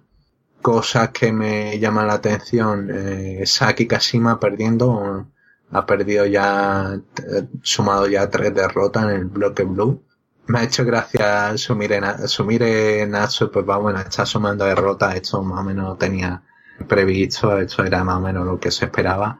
Y también utilizando un poco ah, contra quién fue, contra contra Nicole Savoy, creo que fue, o contra Jamie Hater, Hater, perdón, que básicamente dice, no, voy a demostrar que aquí en Japón no todos somos eh, amables, no sé qué, con los extranjeros y lo primero que hace en el combate pues es saludar efusivamente a, a la, a la rival. Me pareció maravilloso y sí, no está quedando mal el torneo, ya digo, estoy viendo cómo puedo, cuánto puedo y sí, por ahora mismo se está desarrollando como se esperaba, ¿no? Quizá el bloque blue eh, está un poco más, está muy igualado ahora mismo, pero seguramente a partir de este fin de semana semana que viene empiecen ya a destacar más un par de nombres. Ya a mediados de la semana que viene, ya para el 8 de, para el 8 de septiembre más o menos, ya tendremos que tener un par de candidatas más destacadas. Yo me imagino a Odeo Tai diciendo, las que pierdan van a morir, y el público aplaudiendo o algo, ¿no? Imagínate lo incómodo que sería. Bueno, tenemos ya la sección de preguntas, nuestra sección favorita, Recuerden que pueden enviar sus preguntas a través de arbazdelona.com slash preguntas y pues ahí seleccionan el programa al cual quieren enviar su mensaje. En este caso pueden elegir el de Puro Toll y nos pueden preguntar lo que ustedes quieran. Tenemos mensajes pendientes y vamos con esto rápido. Entonces, el primero que habíamos dejado pendiente es de Queen Melzer desde la nueva ciudad de las cinco estrellas a una nueva ciudad. Hola chicos, soy la reina Melzer y después de la destrucción de la antigua ciudad de las cinco estrellas, por parte de Devil y Mecha Melzer, reconstruí la ciudad y por eso mi esposo y sus innumerables contrapartes no han podido mandarles preguntas. Pues está bien que ya nos puedan mandar preguntas, ¿no? Bueno, aquí les dejo mis reales preguntas. Número uno. ¿Les gusta el nuevo look de Okada y creen que si New Japan buscan una expansión global, la cara de la empresa debiese lucir un poco mejor como antes cuando era el Rainmaker? Eh, no, no, sé si decir que antes lucía mejor. O sea, yo me acuerdo la primera impresión que tuve de Okada en New Japan fue horrible. Sí, eh, no sé si te acuerdas. Ese, eh, cuando volvió a New Japan tras la excursión por Estados Unidos. Claro. Volvió con ese pelo morado, cosa extraña que se hizo en el pelo, ¿no? La gente la buchó cuando retó Tanahashi, me acuerdo. Sí, sí, va bueno, pero es que en aquel momento Tanahashi estaba en la maldita cima y, y Okada era básicamente un don nadie, ¿no? Y abucharon principalmente la idea de la lucha, en plan de, este que no es nada que hacer retando. A ver, sobre el aspecto de Okada realmente no me disgusta, ¿no? Me parece que luce bien, me parece que eh, todo este tema del personaje pues la revitalizando un poco y no sé, tampoco luce tan extraño, ¿no? Pero rojo, al menos ahora tiene el un poquito más corto, tiene un poquito más de eh, decencia por el tema del fashion, ¿no? Por cómo luce. Y eh, yo creo que luce igualmente bien. Además, el tema de esa entrada, pues un poco para simbolizar, ¿no? El cambio de, el cambio de tapa, el cambio de, de actitud del luchador, ¿no? Ahora mismo lo veo bastante bien. Básicamente entra igual, tío. Saca incluso la misma chaqueta, saca los mismos adornos del cuello. Mm, sigue siendo el mismo Okada, pero ahora con globo. Imagínate, un día Okada llega en, ¿cómo se le dice en esto? Una cuatrimoto, o sea, una moto de cuatro ruedas, quiero decir. Y ya con una cerveza sube al ring, ¿no? Empieza a ser un Stone Cold. Stone Cold Kazuchi Okada en vez de Beer Rainmaker. Beer, Rainmaker. The Beer Maker. Ajá. The Beer Maker. Hace, hace cerveza artesanales y así. No sé qué estoy diciendo. Segunda pregunta es, ¿creen que el turnhill más grande de la historia de Japón se dará cuando Gedo traicione a Okada? ¿Tú te imaginas que eso pase? O sea, primero que si sucede, sería así porque uno piensa, wow, mira, que Gedo traiciona a Okada. ¿Por qué traicionaría Gedo a Okada, no? También. Gedo ya ha dejado de ser el manager de Okada. Lo anunció después del G1. Y de todas maneras, yo vería más eh, Okada atacando a Gedo, ¿no? En plan de, nada, ya no me mm. sirve nada, ya que ellos no me sirve nada, entonces me voy por mi cuenta. E, ese creo que sería el tour más lógico, pero igualmente Gedo traicionando, es que Gedo traicionando a Okada sería poner a Gedo por encima de Okada, ¿no? En algún momento. Y no creo que ese sea la, la intención de Gedo. Claro, claro. Sabes que hablando en forma realista, yo lo que me imagino es que, pues, se puede vender, esto sí me parece más lógico, que vender la idea de que Okada, mira, ya no es quien solía ser antes, y ahora que ellos, pues, va a ver Okada y va a decir, bueno, o sea, tú no puedes ser nuestro líder, porque claramente no puedes ni contigo mismo, y no sé, eh, me imagino un post más donde todos los integrantes de que ellos lo dejan solo en el ring, algo así, ahora ponen un nuevo líder estilo Jay White o alguien, así como en su momento se formó ellos cuando Nakamura fue en contra de Makabe, que era el grupo de Grey Bash Hill, y se volvió ellos entonces, algo así quizás, pero eh, sí, que sería grandioso, ¿no? Imagínate, Gedo atacando cada dijo, ¿sabes qué? No, ahora yo soy el campeón. Ah, tú no eres el campeón, cierto, mierda, era Omega, y ahí ya se, se planea algo con Omega. La tercera pregunta es, esta pregunta va dirigida para el esclavo del puro Gin. Si te conceden el deseo de casarte con Kairi Sane, pero a cambio no deberás ver nunca más wrestling japonés, ¿qué elegirías? Ok, Gin, piensa. ¿Puro Resu o Kairi? Lo primero. Lo primero, Kairi. Siempre Kairi. No, ni, que te digan, ah, que mira, una lucha de dos horas entre Omega y Okada. Nada, qué carajo. 10 caídas a 11. No, somos, somos, aquí somos lógicos, aquí somos consecuentes. Entonces eres más esclavo de Kairi que del, del puro Resu. Eso es amor. Eso es amor. No, soy, soy más esclavo de una buena sonrisa. Ah, también. Ay, qué, qué bonito él, sí, ¿verdad? No, no vamos a... pretende que nos olvidemos todas las cosas malas que ha hecho con esa frase. En la cuarta pregunta es, ¿qué debería tener una mujer para que te olvides definitivamente de Kairi Sane? ¿Qué debería tener una mujer? Que te aguante, que, que, sepa cocinar, no sé. Aguante, y aguante. una buena sonrisa. Y una buena sonrisa, está bien. Bueno, yo no, yo no siento esa atracción porque ahí sí, yo no respondo. Buenos leales súbditos del puro Progreso, espero que estén bien y que sigan con este gran programa que alegra a cada habitante de mi reino. Me despido. Postdata estúpido y sensual Gim. Es un, nos escuchan en un reino. En el, en el reino de, de los Melzer. Eh, ¿cómo será nuestro, cómo será nuestra audiencia allí? Bueno, el siguiente, el siguiente mensaje es de Ayate, el mayordomo de combates desde Fukuoka, la, donde se baila bachata. Hola muchachos, espero estén teniendo un buen año. Si me permiten una licencia, me gustaría, una licencia, me gustaría hacerles dos preguntas, fuera de puro agim, para sacarme la curiosidad. Número uno, ¿cuál es tu kaiju favorito?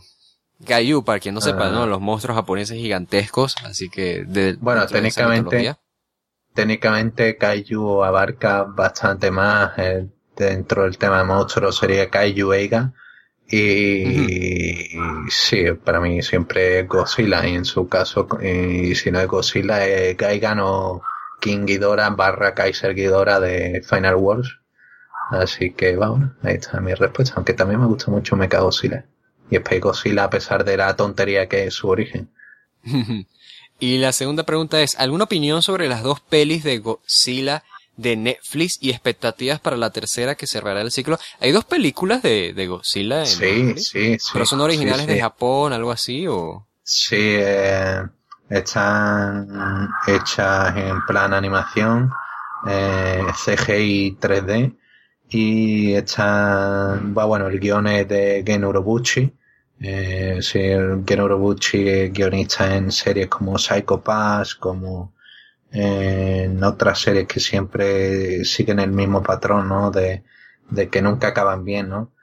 Y sí, va, bueno, la primera estuvo bien, estuvo entretenida, la revelación final fue lo más divertido, porque que, bueno, no quiero hacer spoiler, pero fue lo más divertido la revelación final. Y la segunda, pues, me gustó muchísimo, la verdad que me gustó bastante a pesar de las críticas que hay en contra de ella. Hay un montón de problemas con la película, pero igualmente las cosas que hicieron me gustaron, sobre todo el ser un poco más poco convencional, ¿no? El tema de la, la ciudad, ¿no? De cómo en vez de Mecha Godzilla pues hacen una ciudad eh, basado en Mecha Godzilla pues me pareció interesante. Además pudimos ver un poco más de la raza y sobre la última película, pues eh, sí, nada, espero que viendo cómo Oroguchi eh, ha cambiado todo el tema de Mecha Godzilla, pues espero que le haga otro lavado de cara a King Ghidorah y a ver qué hacen con Ghidorah contra un Godzilla que mide más de 200 mm, metros y pico. A ver qué hacen. Eso me recuerda que vi hace unos meses y no lo he comentado con nadie, Batman Samurai. No sé si la odié o la amé, es muy extraña. La misma sensación. La misma sensación. No, no sé si amarla o odiarla. Es, es tan extraña, pero bueno, eh, me hicieron una película donde soy samurai al menos y nos coloca el mensaje. Ahora pasando al puro resu, me gustaría hablarles de algo que me choca mucho en cuanto al manejo que hace New Japan de su talento veterano, que fue campeón de WGP en ambas categorías como Nagata, Makabe, Kojima, Liger, entre otros. Entiendo que al ser mayores su lugar debe ser secundario y deben ayudar a los talentos jóvenes, pero ¿no creen que exageran rezagando el talento veterano es Event a posiciones bajas? Lo digo porque creo que, por ejemplo, Liger luchando por el título junior contra el campeón de turno, puede ser un mejor aporte a ayudar a la empresa que luchando en multitask random al inicio del evento. Saludos y Walter, una de mis amigas está enamorada de tu voz. Bueno, oh. un saludo a tu amiga, obviamente. Y Gim, ajá. Liger, o sea, en, una opinión personal no me molesta. O sea, yo creo que no tiene absolutamente nada de malo. Es, es el ciclo que, que ellos respetan el hecho de que, bueno, ya acabó su tiempo allí, hora de pasar acá. Y es que también por una parte yo digo, no me imagino, por ejemplo, Nagata y, eh, eh, supongamos, no, no sé, Kojima y Tenzan hoy en día todavía retando los campeonatos mundiales de parejas IWGP, eh, viendo el nivel que tiene y demás, o sea que no, tienen un mal nivel, pero los comparas con el ritmo actual de parejas como Killer Elite Squad, como los Young Bucks, como los Briscos que también participan allí, los Guerrillas of Destiny, o sea, no sé, los comparas con las parejas de hoy en día y, sería hasta un poco increíble que estuviesen retando por los campeonatos, ¿sabes? No me imagino una defensa de turno del el contrato del G1 Climax Tanahashi contra Nagata. ¿Te imaginas algo así? No, no sé. Yo, yo creo que lo hacen bien en ese sentido, pero, pero entiendo, entiendo esa parte, entiendo de que igual si están dando un buen rendimiento pueden hacer cosas un poco más importantes. Pero, o sea, en defensa de ellos diré que también lo han hecho. Nagata fue campeón Never Openway, le ganó a Chivata y eso permitió luego esa, ese, esa salida de Chivata del título Openway cuando perdió el campeonato en contra de Goto en Wrestle Kingdom hace dos años creo que fue. Y ya digo, o sea, cuando han tenido que hacerlo creo que lo hacen muy bien. No sé qué opinas tú, Gin. Sí, a ver, por parte, la verdad que el tema de que los veteranos estén en la zona baja es principalmente por varios motivos. Uno, porque ya no quieren quemarse, ya no quieren hacerse tanto daño, ¿no? No quieren castigarse más en los cuadriláteros. Además, muchos tienen otros proyectos, véase Macabe, eh, véase Nakanishi, también Llano, por ejemplo, con su bar, ¿no? No quieren básicamente más, más castigar su cuerpo y por lo tanto pues prefieren trabajar a un nivel mucho más bajo. Eh, tema de Liger, por ejemplo. Eh, sí, Liger podría participar en lucha por el título, pero el tema es que es eso, ahora mismo hace más beneficio ayudando como parte de, que es de entrenador del dojo de New Japan eh, hace más beneficio ayudando a que se desarrollen los talentos jóvenes que yendo a por el título. Además es eso, ¿no? Eh, serían, hay bastantes veteranos y serían eso, ocupar zonas de otros talentos, serían ocupar momentos en carteleras que realmente no tendrían que ocupar porque lo que necesita una empresa no es básicamente eh, eso, ¿no? El poner over a sus talentos más veteranos, los talentos veteranos ya están lo suficientemente over a lo largo de los años. Lo que necesita es que el resto de talentos pues suban y se vean a, ese nivel de importancia, ¿no? De relevancia. Que cuando Kojima pues decidió retar a Okada tras G1 hace unos años, pues se vio importante porque Okada ya había crecido a un nivel y Kojima pues eh, era, era alguien, bueno, es alguien con una gran historia. Entonces pues obviamente no hacía falta, ¿sabes? Construir más a Kojima porque el que necesitaba construirse en aquel momento era Okada y eso, Kojima ya estaba suficientemente over. Creo que me he hecho un poco de lío ahí, pero básicamente es eso. Kojima no necesitaba estar más over, Okada sí. Kojima tenía, había recibido un buen momento en el G1, no hacía falta mucho más y tuvo una lucha por el título que estuvo muy bien. No creo, sinceramente, que sea necesario que los talentos veteranos estén ocupando esos puestos. Me parece mucho más lógico que estén en una zona más baja, por eso, por distintos temas personales, por distintos temas también de nivel, ¿no? Cuando no puedes ofrecer un nivel y cuando no puedes echar un nivel pues esa responsabilidad, ¿no? No vas a estar en un main event sabiendo que no puedes estar al nivel de main event. Sería como estar estafando al público. Ya sabemos cómo se toma en Japón el tema de las estafas y va, bueno, viendo como cambios a última hora y que la gente no está al nivel que tiene que estar. La verdad que veo bien a Liger como está, a pesar de que todavía tiene un poco de gas ahí en, en su cuerpo, tiene todavía para algún combate entretenido más, pero no, no lo veo, no lo veo teniendo una posición, por ejemplo, prominente dentro de la división junior. Ya la tiene de por sí, es que es eso, ha sido de cara de la empresa durante muchos años la división junior, que no hace falta más ahora mismo a Liger. La máscara de la división junior. Eh, el siguiente mensaje es de Kenzo Suzuki, desde la tierra de los SWW olvidados, no me sorprende. Nos coloca, buenas Walter y Jin, vengo con dos preguntas. El otro día, leyendo la nota de los Golden Lovers en Solo Wrestling, me sorprendió cómo Kenny describía el sentido de su unión y me vino a la mente la duda natural.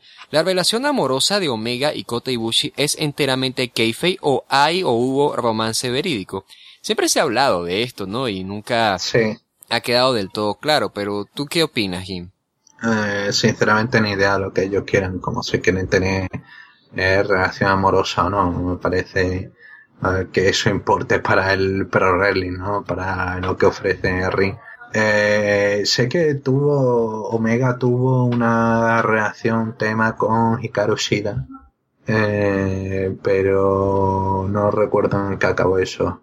El tema es que sí, a lo mejor están saliendo, no sé, la verdad es que Ibushi es muy, eh, con su vida privada es muy cerrado y a saber que yo que sé qué, hace Ibushi con su vida. La verdad que no me, no me sorprendería que tuviera una relación con Omega, pero no sé. Me parece también que mucho, mucha fanbase que sacan las cosas muy de, muy de quicio, ¿no? Y empiezan a ver cosas donde no las hay, empiezan a ver relaciones. Todavía no he visto un fanfic de Omega y Ibushi, pero si hay alguno, por favor, envíenlo. Busca, búscalo en inglés que, en inglés seguro que hay. Debe haber, ¿no? O sea, imagínate un, un fanfic termina Carl Anderson y AJ Styles contra eh, Finn Balor y, y Omega, ¿no? Los, líderes heterosexuales del Bullet Club en contra de los líderes gay del, del Bullet Club, no sé, algo así. ¿Ya? ¿Ves las cosas que yo me invento? En fin. La segunda pregunta es, ¿Kenny Omega se va o se queda en New Japan luego de la finalización de su contrato? Ya lo hemos hablado y, pues, de nuevo, está complicado aunque el hecho de que vaya a enfrentar a Tanahashi pues lo condiciona. En caso de que se vaya pues sería la victoria del Ace, de este veterano de toda la vida de New Japan que gana el campeonato y que luego servirá para la coronación de alguien más.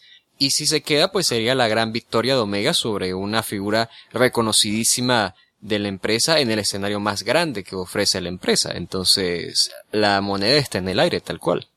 Ah, sí, ahora mismo además están con el tema de las renegociaciones, ya han empezado en torno a este mes después del G1 y a ver en qué queda. Parece que Omega está ahí dudando.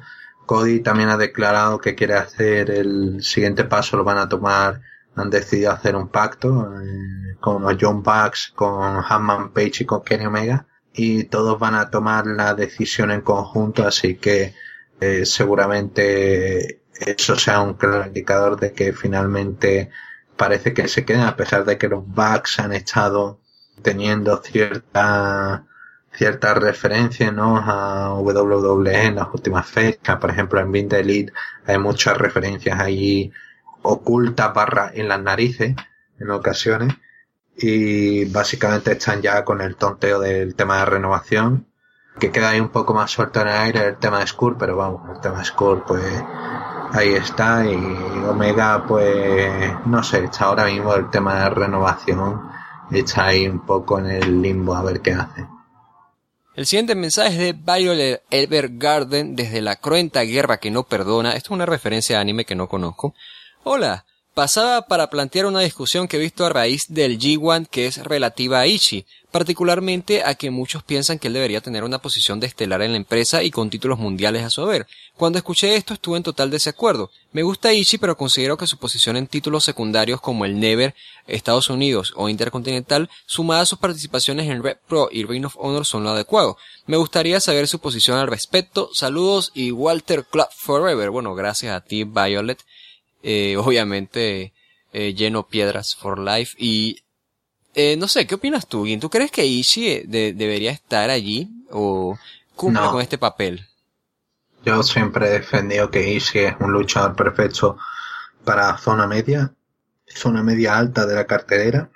Y si pues es que viene perfecto para eso, ¿no? Te puede elevar a cualquiera, puede servir para una defensa de relleno, y además de eso, y sí, pues tampoco se ve que tenga mucho más aspiraciones a campeonatos mundiales. Y estaría bien verlo como un campeón mundial, sí, estaría bien, pero no ahora mismo ni en otro momento creo que hubiese sido el luchador perfecto para ser campeón mundial. No, no tiene ese perfil, no tiene... Es como el tema Hiroki Goto. Hiroki Goto se me parecía un luchador perfecto para ser campeón, ¿no? Pero nunca he encontrado el momento. El tema sí es distinto. Y sí, no me parece que tenga, a pesar de que en el ring es magnífico, soberbio quizá uno de los mejores de New Japan, pero no veo ese tema de... Y nunca he estado particularmente over con el público en Japón, como el resto. sí. No, no, los últimos años que ha sido el repunte que ha tenido. La siguiente pregunta es de Naru Narusegawa desde Love Ina, gran anime, lo recomiendo. Hola muchachos, paso con tres temas. Número uno, entiendo que la división junior se construye en torno a dos principales. El japonés es Hiromu y eso está perfecto. Pero para la posición de extranjero principal, ¿les parece el más adecuado Osprey? Al menos a mí no me termina de cuajar. Preferiría otra alternativa como junior extranjero principal. Yo creo que sí, Osprey es claramente eh, uno de los mejores luchadores de esta época que ha dado Reino Unido. Eh, es probablemente, creo yo, el mejor high flyer que ha dado Inglaterra y está haciendo pues ese este papel en, New Japan, el llamativo. Oh, nunca habíamos visto un luchador así en New Japan.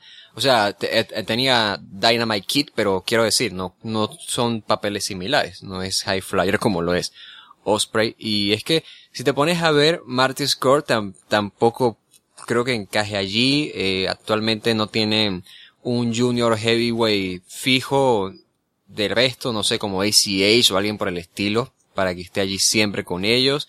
Dragon Lee está con Consejo Mundial de Lucha Libre, entonces yo mm. creo que por, también por defecto Osprey es la mejor decisión. Sí, sí, la mejor decisión, alguien que se ha involucrado mucho con la empresa y que bueno, precisamente por eso y cómo se ha desarrollado, pues tiene el papel que tiene, la verdad que nada, me parece bien, ¿no? Está ocupando el papel que tenía en su día Prince David, a pesar de que creo que en su día Prince David pues rellenaba bastante más el papel de el extranjero en New Japan, pero sí termina de cuajar, tiene buena acogida con el público, tiene buenas apariciones y, y vende bastante bien, así que Sí, para mí ahora mismo Osprey cumple perfectamente. La segunda pregunta es, solamente yo tengo la idea de que a nivel de juniors importantes New Japan está corta, porque en la actualidad cuento a Score, Osprey, Hiromu y Kuchida. ¿No debería ser un objetivo potenciar con más talentos la división? Debería de ser, y bueno, eh, tenemos la fortuna oculta de que ahora con la lesión de Takahashi tenemos un torneo el cual pues podemos ver qué se puede hacer con la división, pero sí, definitivamente debería haber un poco más de movimiento, y no digo tanto movimiento, sino historia, no solamente ahora tú eres campeón y te toca defender, que lamentablemente es lo que ha tocado con la, división junior en New Japan, que deja muy buenos combates en el ring, pero poca cosa que seguirle. Sí, pero no sé, en ocasiones creo que sí le falta Ah, le no, no, le falta gente, sino darle un poco más de dinamismo, ¿no? Porque no solamente tiene eso, a esos que he mencionado, tiene a Bushi, tiene a Taiji Shimori, tiene también a Taguchi, Rocky Romero, tiene a, mm, maldito sea, antes estamos hablando de Liger, tiene al Desperado, ¿sabes? Tiene, tiene talento, tiene a, a Taka, tiene talento como para eh, ir alternando, para ir haciendo algo curioso. No, el tema es que, claro, la división, el problema en el que cae, ¿no? Que tiene poco, grito por la calle, tiene poco eh, espacio dentro del show de New Japan y es eso, no, no pueden meter a más gente porque solamente tienen un combate para la división Junior Heavyweight en individual y es eso lo que les permite. Entonces, por eso no pueden hacer ahora mismo más cosas. Me parece que ese es el fallo que tienen ahora mismo, que no saben potenciar ahora mismo la, división Junior Heavy con lo que tienen, que es muy bueno. Y en una tercera y última pregunta nos deja. El otro día leí esta anécdota de que en su momento WWE estaba entre fichar a Kenzo Suzuki o Tanahashi, Hiroshi Tanahashi. Todos sabemos qué se decidió y cuál fue el resultado. Pero jugando al contrafactual, se arriesgan a decir qué creen que hubiera pasado de fichar a Tanahashi, ya sea para el luchador, para WWE o para New Japan. Bueno, definitivamente para New Japan sería interesante porque se, eh, se, se pondría a pensar, bueno, quizás Nakamura hubiera sido el ace babyface, quizás, no sé, alguien como Hiroki Goto. O sea, imagínate sin Tanahashi, tendrían eh, otras opciones, pero yo te voy a decir aquí para, ya, aquí para cerrar nomás que yo te digo, Tanahashi fichando con WWE le hubiera ido mal por el simple hecho de que Kenzo Suzuki le lleva 10 centímetros de estatura, él mide 191 y Tanahashi 181, no creo que hubiera avanzado más a Tanahashi, Suzuki tampoco avanzó mucho más, así que sí, no creo que le hubiera ido para nada bien a Tanahashi en el sistema de WWE. El tema es que Tanahashi comentaba en su biografía que sabía del interés, pero igualmente él no pensaba acechar, y porque él había luchado mucho por llegar a New Japan, había fallado varias veces en la prueba de entrada, y lo que él quería era realmente llegar a New Japan y estar ahí. Tanahashi no iba a ser el que dejara, no iba a ser el que dejara la empresa sin duda alguna. Eh, Kenzo Suzuki se fue porque bueno, Kenzo, eh, no sé, el tipo este curioso, ¿no? La, mentalidad. El mismo Suzuki decía, ¿no? Que el mismo Minoru Suzuki comentaba de que veía cómo habían contratado a gente que sí tenían algo especial, como es el tema de Takami Chinoku, pero que había gente como Kenzo Suzuki a los que no le veía nada especial no les veía que pensaran nada distinto, que fuesen, sabes, únicos, que fuesen talentos, simplemente me parecía uno del montón. Y creo que por eso, básicamente, Kenzo era un, buen maniquí para tener allí en WWE y para eso es para lo que estuvo. Tanahashi, obviamente New Japan hubiese cambiado porque no hubiese tenido ese eh, cambio, esa etapa para revolucionar que fue el reinado de Tanahashi en 2011-2012. Ah, así que obviamente no hubiesen sido las cosas muy distintas. Ahora mismo jugar a la historia ficción, eh, no sé, ahora mismo no, no creo que funcionaran las cosas igual. No, creo que hubiese tenido todo el mismo éxito sin Okada, sin Tanahashi, porque sin Tanahashi no tienes crecimiento de Okada, sin Tanahashi no tienes el crecimiento de Naito, sin así no tiene muchas cosas, así que obviamente no hubiese sido nada igual. Lo único que puedo decir. Y nos coloca saludos y siguiendo la tónica de otra gente que pregunta, yo les dejaré nueve, nueve castores, cuatro hamburguesas veganas con valoración, como valoración de su programa. Bueno, muchas gracias, eh, Naru. La siguiente pregunta es de Perry desde la casa de Walter. Nos coloca, hola chicos, seré breve, ¿cómo hace para escribir? Pues no es algo de puro actor, sino más bien de lucha libre. Soy chileno, Perry chileno, no lo sabía, y no conocía a esta luchadora confirmada del Major Classic, Zatara. Lo poco que sé es que se desarrolla su carrera en México. ¿Por casualidad han visto algo de su trabajo? Saludos. Eh, no, eh, sé que en, en México ha tenido presentaciones muy, muy, muy, muy, muy, muy independientes y la última así grande que tuvo fue en el evento de Dragon Manía en la Arena México. Luchó, de hecho, con, ay, ¿cómo se llama? Mima Chimoda, era eh, la que está en Consejo Mundial, que nunca lucha. Ella, esa, ella misma. Pero, pues, no, en México tampoco, creo que más bien ha sido de entrenarse. Está tan oculta como Stephanie Baquer, que también es una luchadora chilena que está residiendo en, en México. Así que, no, realmente yo no la conocía a ella. Su carrera eh, se entrenó en México, pero creo que se desarrolla más en, en Chile. Eso es mi apreciación. Perry. Hoy te bañamos, por cierto. La siguiente pregunta es de Kaori Ousako, desde Orlando, Florida. Hola Guin, escuché que eres un gran fan mío y quería mandarte unas preguntas porque, oh mierda, es Kairi Sane, ok. Porque dicen que sabes mucho de wrestling de mi país, así que te dejo mis preguntas. Eh, número uno, desde y por qué te gusto yo sobre otras luchadoras. Bueno, es tu momento, Gin, a ver, destácate. Por, ¿Desde cuándo y por qué te gusta sobre todo Kairi o Kaori? En mm, 2015 me volví a reenganchar más al Yoshi, porque anteriormente, ya digo, solamente había visto temas de FMW, temas de Japan Women, algún show de Gaea, pero ahí fue cuando me empecé a reenganchar más con el tema de Yoshi y Kairi pues vamos en principio en Stardom pues había sido uno de esos talentos en los que no se había confiado, ¿no? De que durara más de dos telediarios, como se dice aquí, de que durara demasiado en la empresa. Siempre hay muchas luchadoras que se van por el tema de que, va bueno, pasan otras cosas en su vida, tienen otras prioridades, entonces tienen que dejar el pro wrestling y por lesiones, etcétera.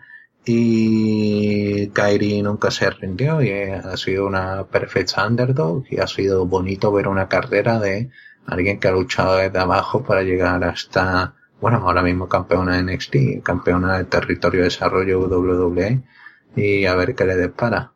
Y de hecho te deja la siguiente pregunta ahí, que es, ¿qué me aconsejarías para triunfar en el roster principal de WWE, supongo?